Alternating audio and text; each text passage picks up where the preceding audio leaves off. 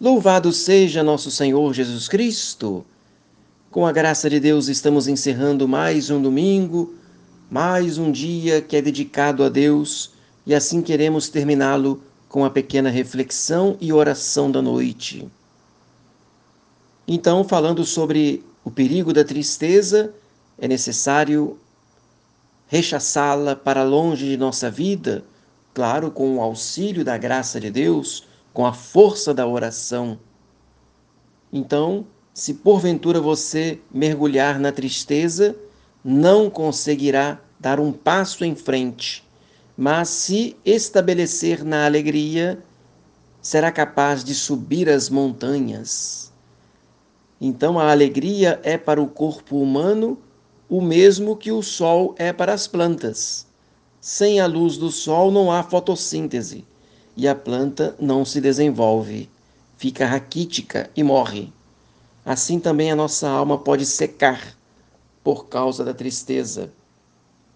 É por isso que não podemos tolerar conviver com a tristeza.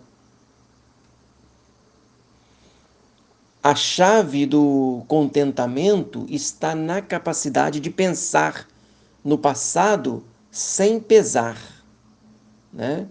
sem tristeza. E a chave do contentamento está na capacidade de pensar no futuro sem medo, encarando o presente com coragem e determinação, sem medo e sem vacilar.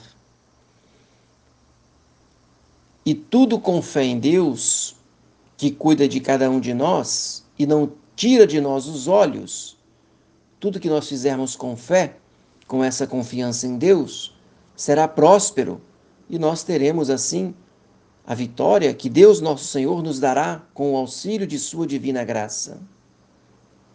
Jesus disse que valemos muito mais do que os pardais e que até os fios de cabelo de nossa cabeça já estão contados, estão todos contados.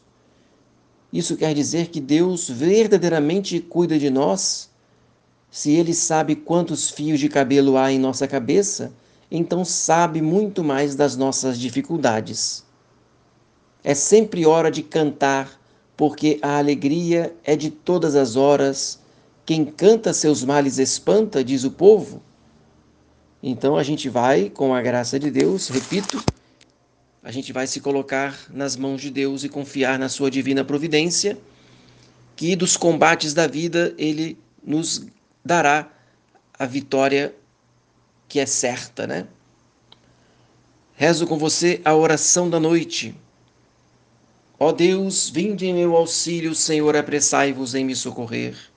Oremos, visitai, Senhor, nós vos suplicamos, visitai a nossa casa e afastai dela todas as ciladas do inimigo, que nela habitem os vossos anjos para nos conservar em paz e que sempre vossa bênção nos proteja por Cristo nosso Senhor. Amém. Desça sobre você, sobre sua casa, sobre toda a sua família, a bênção de Deus Todo-Poderoso, o Pai e o Filho e o Espírito Santo. Amém. Salve Maria!